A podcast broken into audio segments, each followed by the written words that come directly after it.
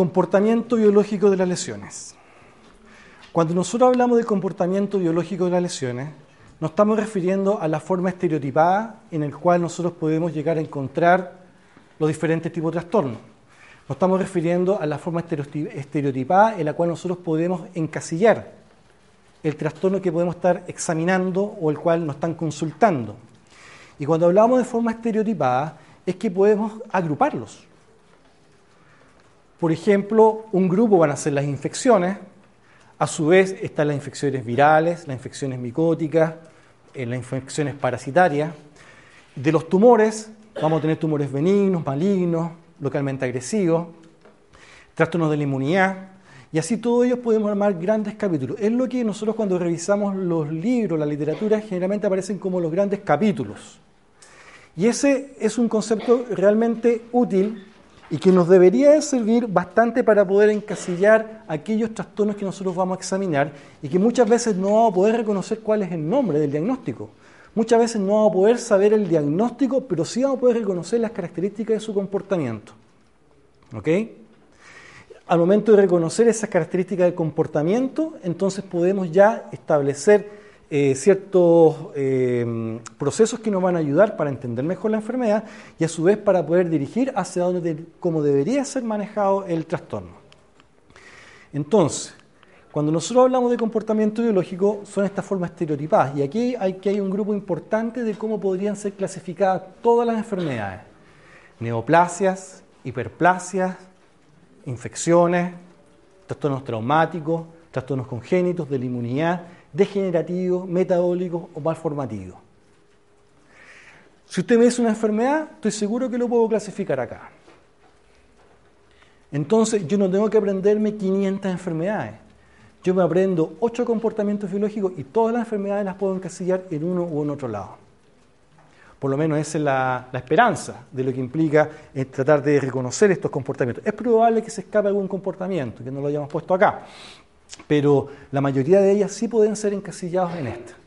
Entonces, la utilidad de esto es que nos va a permitir dirigir mejor la anamnesis, que la respuesta de las entrevistas que estemos desarrollando con los pacientes van a ser orientadores para saber qué tipo de cuadro que estamos enfrentando y por sobre todo saber dar las mejores orientaciones para con el paciente, ya sea para canalizarlo a través de un profesional, otro profesional, o también para dar las indicaciones terapéuticas que pueda requerir en cada, eh, en cada situación.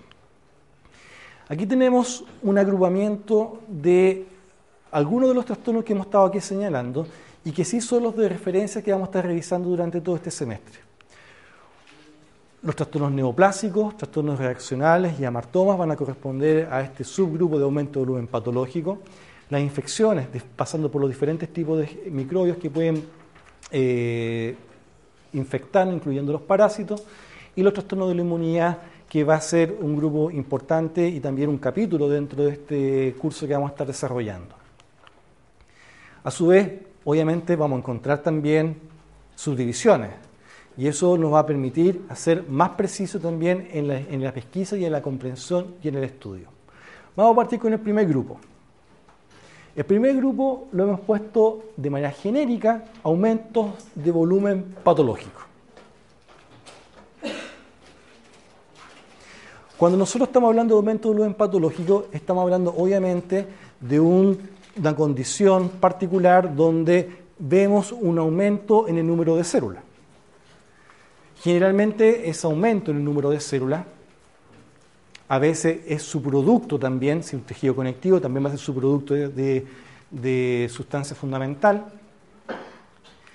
Y todos los tejidos pueden pasar por esta condición. Si nosotros hablamos, por ejemplo, de un aumento de volumen patológico muy trivial, puede ser el lunar. Un lunar es un aumento de volumen patológico. ¿De qué? De células melánicas o melanocitos o células nédicas, pero es un aumento de volumen patológico. No sabemos si es cáncer, no sabemos si es una malformación o si es un trastorno reactivo. Solamente vemos ese agrandamiento. Otro tipo de agrandamiento típico es lo que nosotros podemos reconocer en un callo, una callosidad. Una callosidad también es un aumento de volumen patológico. Entonces, es esa atención la cual nosotros debemos de prestar al momento de hablar de este tipo de conceptos. Eh, aquí estamos hablando de aumento de volumen patológico que en este caso están afectando a glándula salival.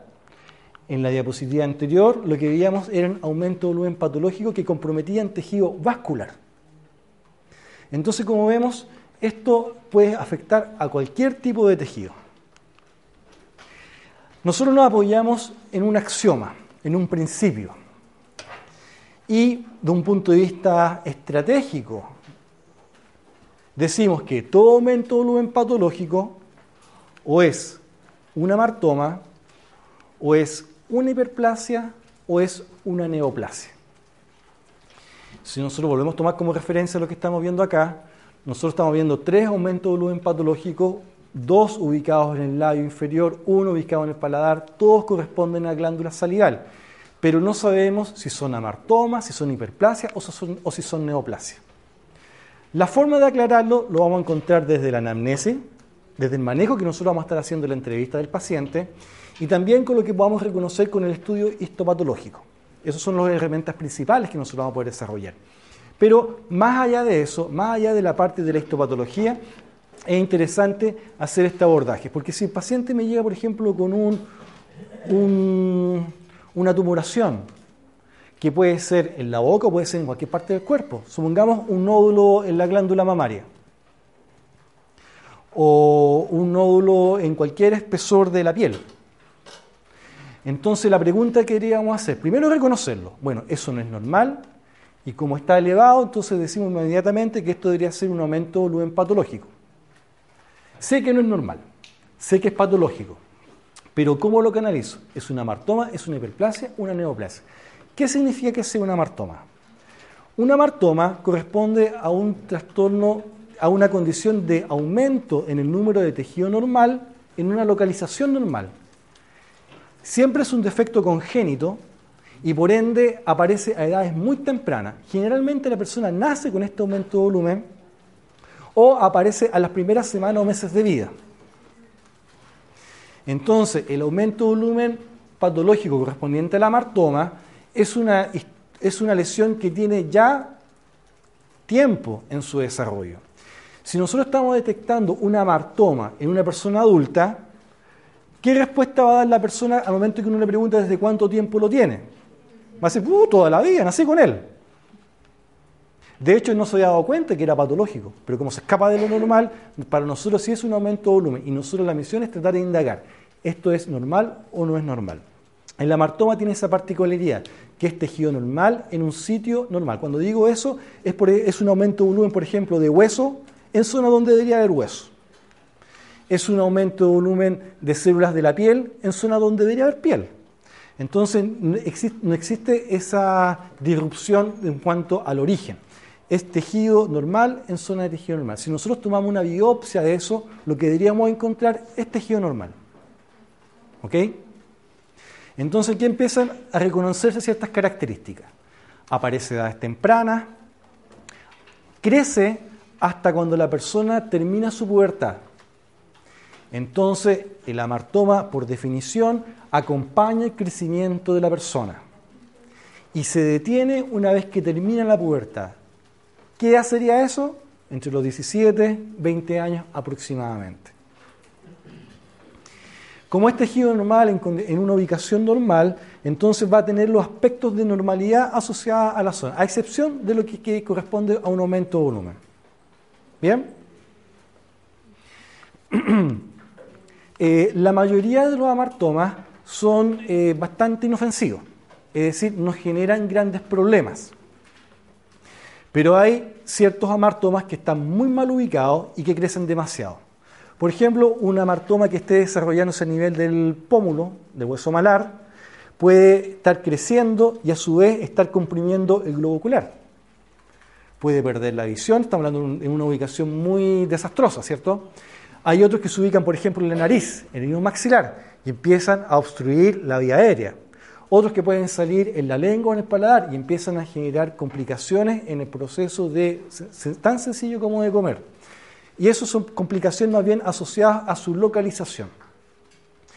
Entonces, la relevancia es visualizar que la localización sí va a ser relevante para poder determinar eso. Un segundo aspecto que va a ser relevante es la velocidad de crecimiento, porque hay hematomas que pueden crecer bastante rápido o dar esa impresión, crecer más que rápido, borren el rápido. No es que crezca rápido, sino que pueden crecer bastante, bastante extenso en su tamaño. Y eso va a traer las complicaciones funcionales que en su rato estuvimos describiendo. Más adelante vamos a dar ejemplos. En el caso de las hiperplasias, tengamos presente que la hiperplasia es un tipo de respuesta adaptativa de la célula. Si es una respuesta adaptativa, siempre obedece a una causa que la está provocando. Generalmente esa causa es una irritación. La mayoría de las veces es una irritación física, pero también puede ser una irritación química y biológica o biológica. Volvemos al ejemplo de la callosidad en el dedo chico del pie. Eh, es probable que varios de ustedes tengan un callo en el dedo chico del pie.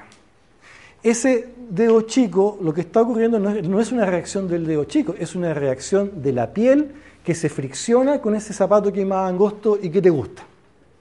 Entonces, la piel de ese zapato, la piel de ese dedo que se fricciona contra el zapato, está recibiendo permanentemente ese estímulo, un estímulo físico. ¿Y cuál es la respuesta adaptativa? Que este epitelio empieza a engrosarse.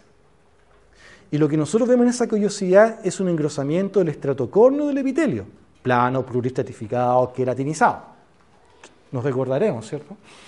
Entonces, esa reacción es, corresponde a una respuesta hiperplásica, que responde a un elemento causal. Si yo, ¿Cuál sería el tratamiento entonces para tratar un problema hiperplásico? Eliminar el estímulo.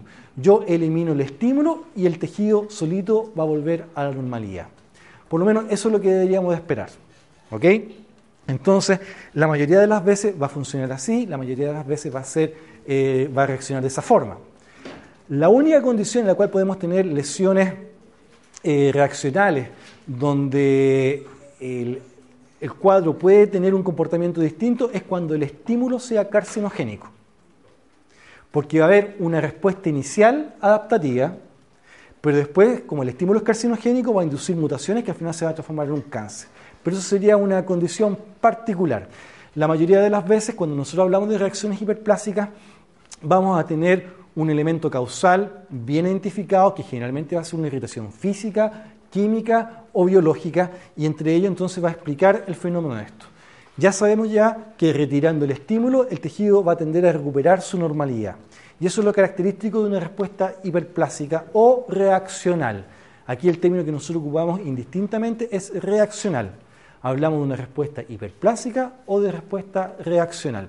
Ahora bien, el concepto de reacción es bastante más clínico, porque estamos hablando de una causa, un efecto y una reacción. El tejido reaccionó, y como reaccionó se desarrolló esto, pero el concepto hiperplásico es un concepto biológico, celular. ¿Ok? Entonces, para que tengamos esa, hagamos esa precisión al momento de entender los conceptos. La hiperplasia es un aumento en el número de células con, eh, con características fenotípicas normales. Ahora sí.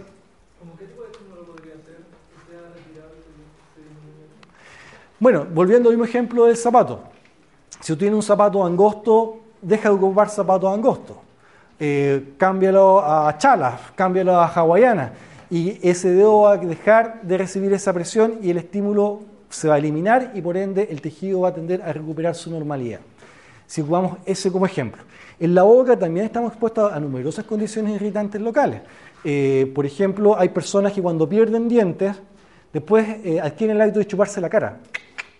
Y se chupan tanto la cara que se hace una pelota de, de mucosa. Y es una lesión reaccional.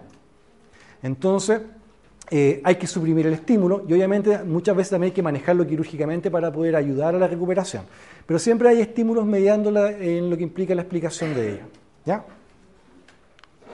Entonces, hacíamos la distinción entre lo que era el concepto de reaccional y el concepto de hiperplasia.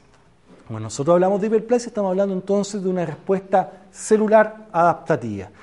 cuando hablamos de reaccional, estamos viendo el mismo fenómeno, pero es un concepto eminentemente clínico. En cambio, el concepto de la neoplasia obedece a modificaciones genéticas, a modificaciones eh, intranucleares, que muchas veces van a estar explicadas por estímulos carcinogénicos y un gran volumen importante va a ser imposible de explicar y se atribuye más bien a mutaciones espontáneas. Entonces hay un crecimiento de nuevo sin causa aparente. Y eso ya marca una diferencia. Porque cuando uno tiene una lesión reaccional o sospecha una lesión reaccional, va a buscar el estímulo. Identifica el estímulo. Eh, pero si hay un crecimiento de nuevo, es decir, hace un año no lo tenía, hace un mes no lo tenía y ahora apareció esto y ha notado que ha ido creciendo. Entonces, eso ya es más sospechoso de un comportamiento neoplásico. Cuando hablamos de neoplasia, estamos hablando de crecimiento nuevo y es el término que se describe para eh, aplicarlo a todos los procesos tumorales, benignos y malignos. La neoplasia principalmente va a corresponder entonces a esta forma de crecimiento que no obedece a causa aparente, que es consecuencia de modificaciones genéticas y que eh, se va a caracterizar principalmente por un crecimiento continuo. Algunos van a crecer muy rápido, otros van a crecer muy lentamente y, a su vez van a tener impactos distintos. Entonces, con este concepto de que estamos enfrentando aumentos de volumen patológico, podríamos plantearnos, ¿este aumento de volumen es una martoma, es una hiperplasia o es una neoplasia? Si nosotros nos centramos en la lesión esta que corresponde al paladar, preguntamos de la martoma, ¿y usted desde cuándo tiene eso? No, yo nací con esto. ¿Y usted ha notado que ha crecido? Sí, en realidad me creció, pero hasta como los 20 años y no creció más. La persona, supongamos, que tiene 30 años. Es un comportamiento, es una historia típica de amartoma.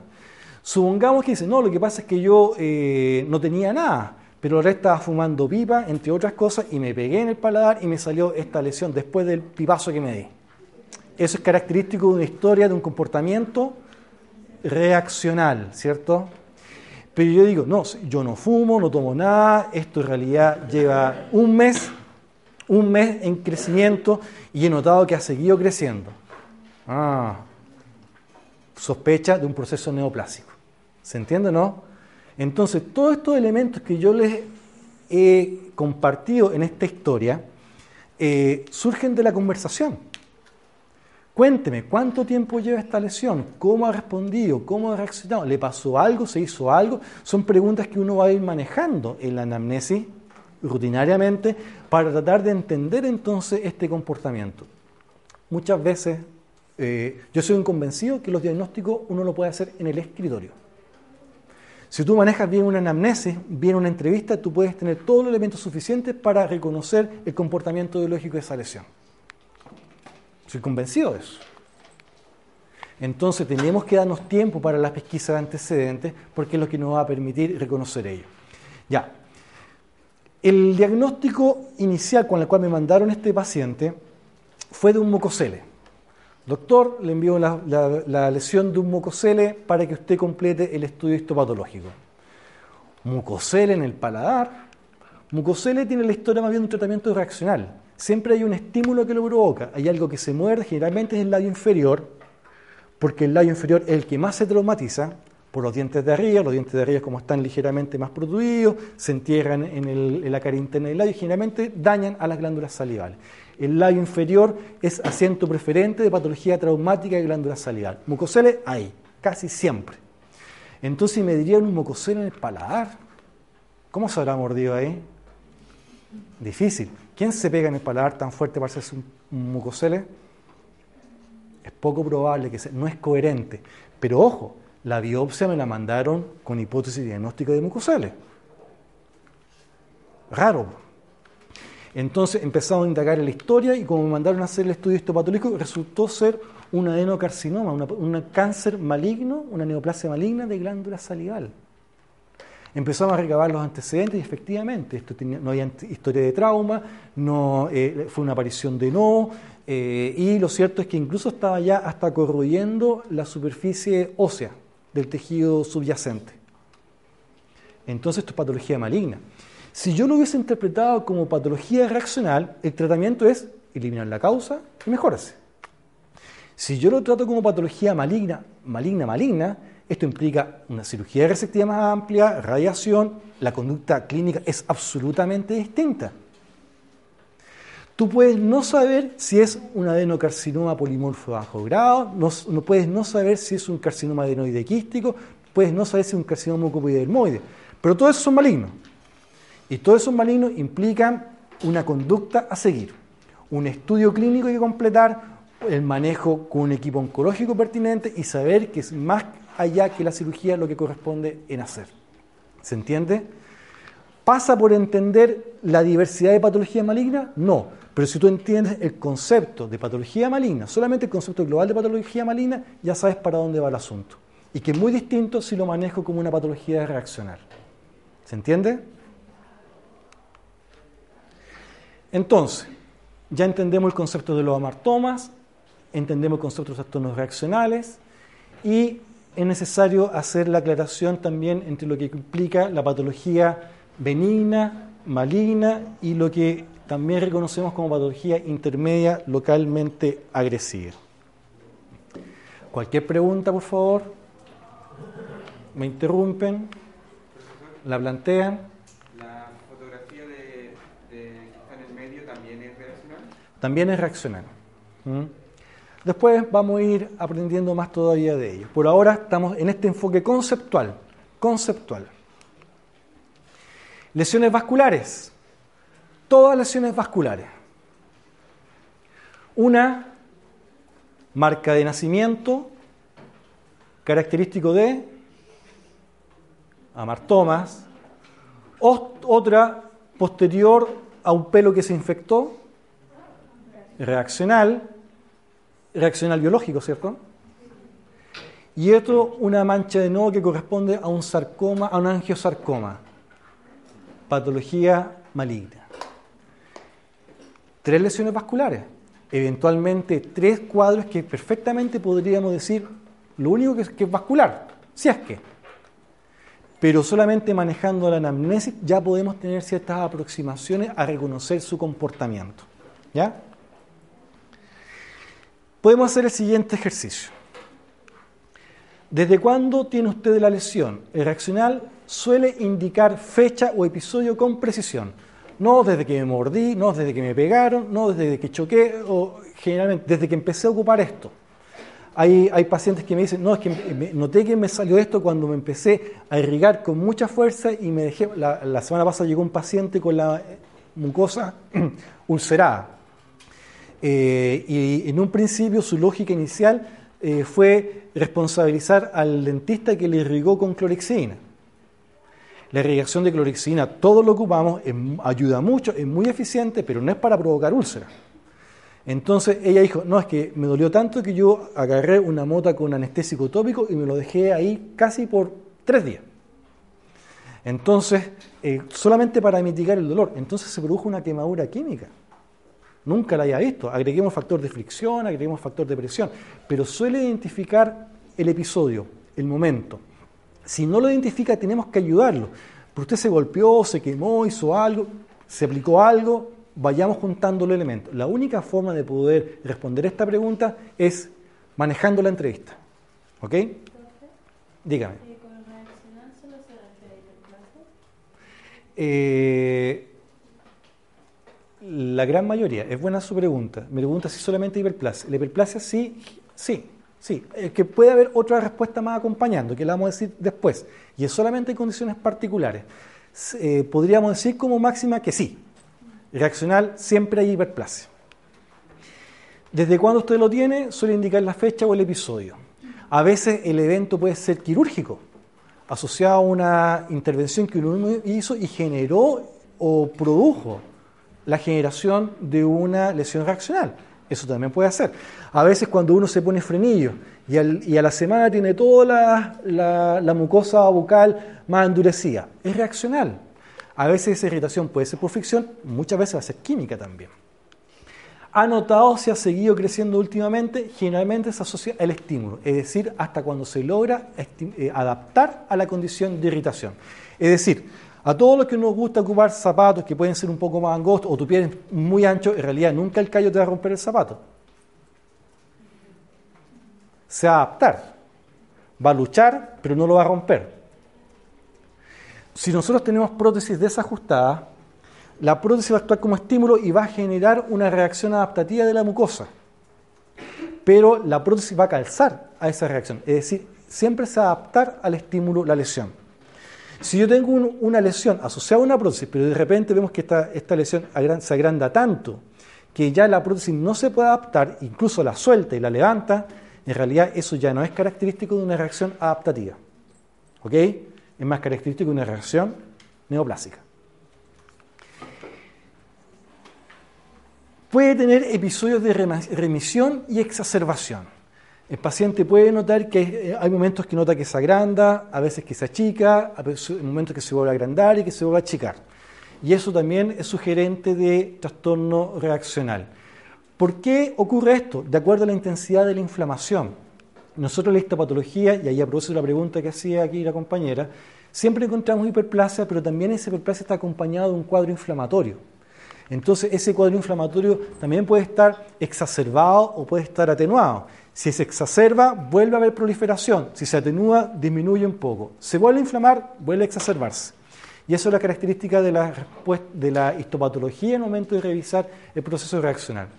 Puede asociar algún evento traumático, por lo regular identifica el evento. No siempre lo identifica. Y ahí está el deber nuestro de tener que tratar de reconocerlo. Si el momento de compararlos con los otros tipos de trastornos de aumento volumen patológico, en los amartomas, haciendo el mismo ejercicio de las mismas preguntas, desde cuándo lo tiene, el paciente va a decir toda la vida o siempre lo he tenido. Hasta a veces lo dice eh, muy ligeramente, sin mayor compromiso al cuadro en realidad, porque en realidad para él es parte de su normalidad. Ejemplo de amartoma, el torus palatino. ¿Conocen el torus, cierto? El torus es un ejemplo clásico de amartoma, porque es un aumento de volumen óseo en zonas donde hay hueso, que es el paladar, y es absolutamente eh, inocuo para el paciente. Ese es un ejemplo clásico de amartoma. En el caso de la neoplasia, desde cuando lo tiene, suele indicar el tiempo de neomar aproximada. Llevo un mes, dos meses, un año, eh, siempre de manera, a veces con más precisión, no siempre. Ha notado si ha seguido creciendo, el amartoma se detiene en la adolescencia, el reaccional se encuentra asociado al estímulo, como ya lo dijimos, y en el caso de una neoplasia el crecimiento es continuo. Va creciendo, va creciendo, va creciendo. Eh, teóricamente no, debería ocurrir que una neoplasia de repente se empiece a achicar de manera espontánea. Ahora bien, después cuando entendamos el concepto de la neoplasia, van a haber ciertos episodios que sí se puede achicar, pero la lógica de una neoplasia es que es un crecimiento continuo. Recordemos que la neoplasia es consecuencia de la pérdida del control de la regulación del ciclo celular. Entonces se divide, se divide, se divide, se divide, se divide y se divide ad infinitum. Puede asociarlo algún evento traumático, el amartoma jamás lo asocia a un estímulo y en el caso de la neoplasia no, excepto el tabaco y el sol. En la histopatología, en el amartoma encontramos tejido normal, en el reaccional encontramos hiperplasia e inflamación, y en el caso de neoplasia encontramos el signo de displasia. Entonces la histopatología ayuda, sirve para poder completar la evaluación de lo que nosotros estuvimos interpretando desde la clínica. ¿Ok? ¿Bien? ¿Preguntas? Aquí tenemos el caso de una ontodisplasia maxilar segmentaria. ¿Cuál es el caso? Fíjense acá cómo se observa la tuberosidad por vestibular, cómo se observa la zona del paladar y la tuberosidad por palatino, y hay toda una zona de abombamiento. Es cierto que el paladar es particular, triangular, pero si nosotros comparamos este aumento de volumen con esto, podemos decir que esto es anormal. Podemos decir que estamos en presencia de un aumento de volumen patológico. ¿Cuál sería la pregunta axiomática que deberíamos hacernos? ¿Este aumento de volumen es una martoma, una hiperplasia o una neoplasia? Empecemos a jugar con la anamnesis. Pregúnteme, yo le respondo. ¿Desde cuándo lo tengo? ¿Qué tengo? Eso uno me da cuenta. ¿Mm? Entonces eso ya te empieza a dirigir hacia una, hacia un, hacia una martoma. Porque el paciente lo tomó para su normalidad, entonces no siempre tiene conciencia de ello, no siempre lo detecta, no siempre lo reconoce. En este caso, eh, más allá de lo que implica el, concepto de la odontodisplasia maxilar segmentaria, es rescatar el concepto de la martoma, porque ya podemos reconocer cuál es su historia. Esto debió haber aparecido hace tiempo, debe tener un crecimiento continuo y se detuvo acá. Si nosotros revisamos el concepto en sí de esto, es que afecta al hueso, afecta a los dientes. Si se fijan, este maxilar no tiene premolares. Los dientes están con el esmalte alterado, hay una displasia de esmalte ahí, y está todo este cuadrante afectado. Pero más allá de eso, bien sabemos que ahí estamos en presencia en tu cuadro que tiene un comportamiento de amartoma. Entonces aquí tiene una pregunta, una pregunta que ustedes podrían hacer. Bueno, ¿y la odontodisplasia maxilar segmentaria qué comportamiento biológico tiene?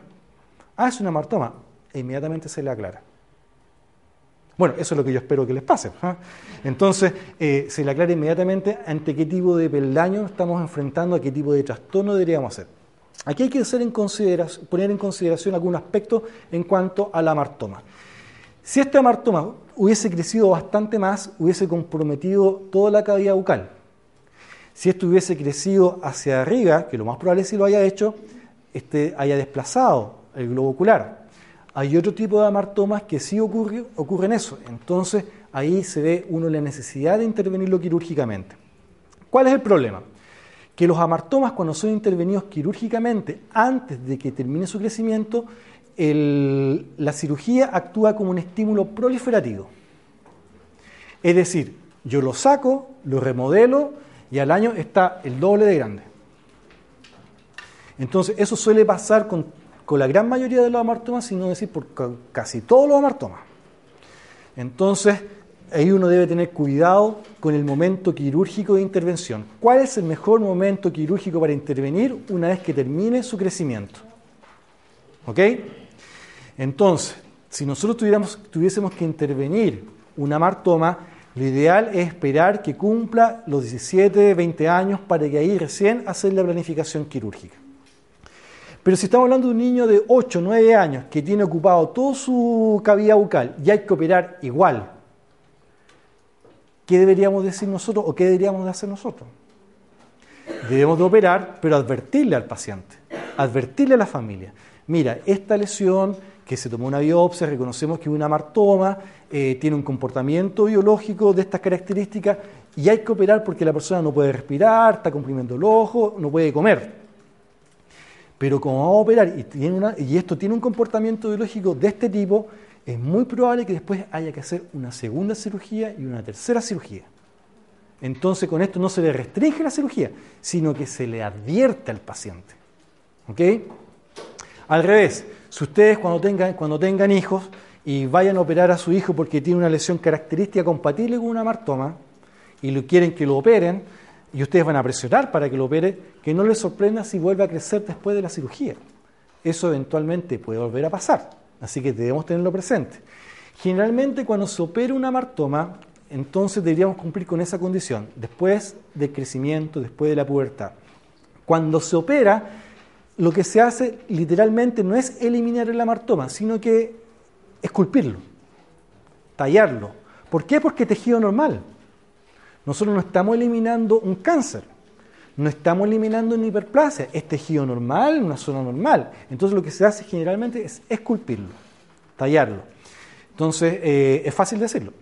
Obviamente lo dirían a los cirujanos para que hagan ese trabajo, pero eh, eh, conceptualmente es lo que se suele hacer todos los amartomas suelen crecer hasta la pubertad, pero hay una excepción, que generalmente las lesiones vasculares tienden eh, aparecer de edades tempranas, pero a medida que crece la persona, esa lesión vascular tiende a desaparecer. Cuando son suaves, cuando son capilares, cuando son muy profundos, cuando son muy gruesos, me refiero a vasos muy gruesos, estamos hablando de mangiomas que ya son cavernosos, eso lo vamos a ver más adelante, eh, ahí no ocurre este proceso de que tiende a desaparecer, sino que se mantiene y crece. Si tú operas un hemangioma cavernoso, que es este hemangioma más voluminoso, eh, el hemangioma se va a agrandar. Y eso es lo que siempre pasa cuando se interviene eh, en ese tipo de condición. ¿Ya? Tú ibas a hacer una pregunta. ¿Qué iba a preguntar? ¿Qué se hacía en el caso de que yo era un niño pequeño? Claro, se opera y se interviene, pero se advierte. Entonces, eh, es importante que nosotros eh, vayamos reconociendo el alcance de ese tipo de medidas porque la cirugía, en este caso de los amartomas, suele actuar como un estímulo proliferativo. ¿Dónde actúa como estímulo proliferativo? En los amartomas. ¿ya? No pasa lo mismo con la hiperplasia, ni siquiera pasa lo mismo con las neoplasias. ¿ya? Así que es importante que nosotros tengamos esta claridad y esta distinción. Ahora bien, objetivamente los amartomas son bastante poco frecuentes. ¿ya? Así que para que igual lo tengamos presente, pero sí es parte del pilar axiomático. Un amartoma también dijimos que lo íbamos a tener en cualquier tejido y el tejido dentario no escapa de ello. El odontoma es el amartoma de los dientes, porque es un aumento de volumen patológico, es malta aberrante, dentina aberrante, pulpa aberrante, eh, en una localización normal, porque es una localización de dientes. Pero eso no es un diente, sino que es un aumento de volumen patológico y por ende el odontoma cumple con el criterio de amartoma. ¿Qué problema es que nosotros tenemos dentro de la conceptualización de la eh, patología odontogénica? Es que el amartoma sigue estando clasificado como un tumor odontogénico. Y como en la clasificación que existe en este momento de tumor odontogénico pone al odontoma como tumor odontogénico, crea el falso concepto de que el odontoma es un tumor odontogénico. Y no, es un amartoma. De hecho, el odontoma generalmente se detecta por hallazgo radiográfico. Ni siquiera es que está provocando una deformación, no, el paciente se tomó una radiografía porque quería ponerse frenillo y se detectó esta lesión. Crecimiento, crece hasta la pubertad, se detiene, autolimitante, y el momento de sacarlo cuando se extirpa, aquí esto es lo único que no se esculpe, se saca completamente se ven los planos de clivaje y se elimina la lesión.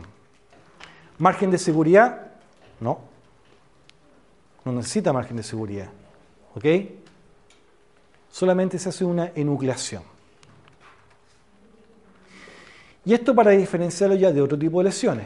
Por ejemplo, el fibroma irritativo. El fibroma irritativo es la lesión reaccional más típica de la boca. Una de las más típicas, hay dos que son típicas, el granuloma apiógeno y el fibroma irritativo. Lo que estamos viendo acá es el fibroma irritativo o pseudofibroma irritativo o hiperplasia fibrosa. Anótenlo porque se lo voy a preguntar. Pseudofibroma irritativo, fibroma irritativo, hiperplasia fibrosa. Todos los sinónimos sirven en la medida que entendamos de qué es lo que estamos hablando. El pseudofibroma irritativo suele salir en zonas donde está expuesto a trauma. La condición de trauma básica es la brecha corta que puede dejar la pérdida temprana de un diente. Por ejemplo, si perdemos un premolar, las personas suelen eh, succionarse la mejilla y se hace un verdadero piercing de carne. Y esa lesión obedece a un estímulo, el estímulo de la succión continua de la mejilla. A veces este pseudofibroma irritativo lo encontramos también en el borde lateral o en el vértice de la lengua. Y a veces el espacio que dejan los incisivos inferiores, hay algunos que tenemos los incisivos inferiores muy triangulares, los míos son muy triangulares y dejan importante espacio entre los dientes. Si yo estuviera todo el día con mi incisivo haciendo, jugando, jugando, jugando ahí, con la salida, con el cerro, con la comida, con lo que sea, obviamente voy a empezar a generar un estímulo físico que va a permitir que la, empujando la mucosa hasta que la mucosa se adapta. Y ese proceso adaptativo entonces es lo que vamos a ver. Esto debería calzar con la, con la ausencia de un premolar superior. Si dijimos que histológicamente encontramos la hiperplasia del tejido comprometido más tejido inflamatorio crónico, ¿cuál sería el tejido que se encuentra aquí en condición de hiperplasia?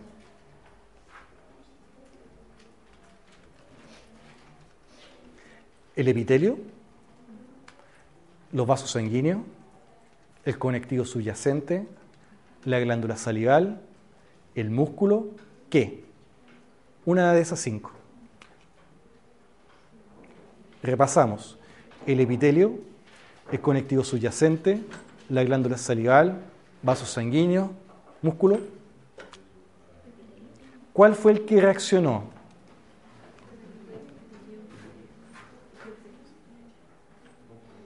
¿Cuál reaccionó?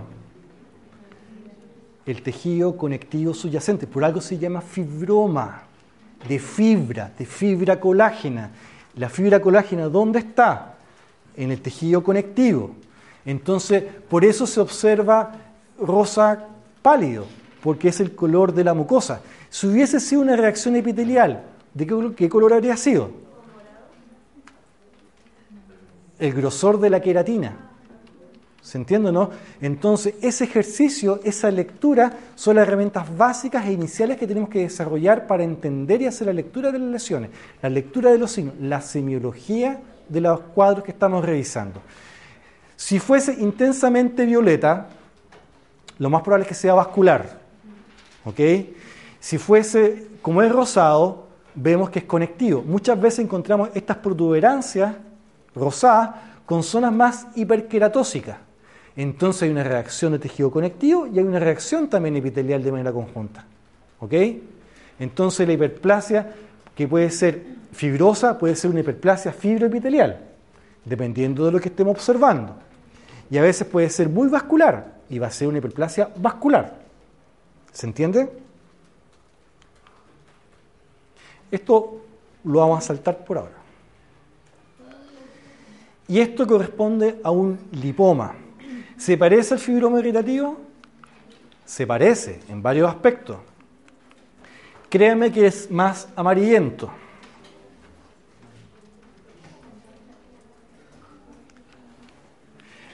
La brecha está aquí presente, pero esto supera la brecha. Es más grande que la brecha. Si fuese una lesión reaccional, la lesión se adapta a la brecha y tendría se articularía con el molar y se articularía con el premolar remanente. Sería esta parte de la oclusión. Sin embargo, esto no calza la brecha y ya superó la brecha. ¿Puede ser reaccional? Ya no tiene cara de reaccional. Y lo que estamos viendo acá es un tumor de células grasas, un lipoma. ¿Ok? Entonces, ¿eso cómo yo lo aclaro? Obviamente tomando el, haciendo el estudio histopatológico y em, reconociendo la naturaleza de ese crecimiento más todos los parámetros que nosotros señalamos acá. El lipoma es un cuadro neoplásico, pero es una neoplasia benigna. Y eso lo vamos a ir aclarando en la siguiente parte. Aquí tenemos otro lipoma.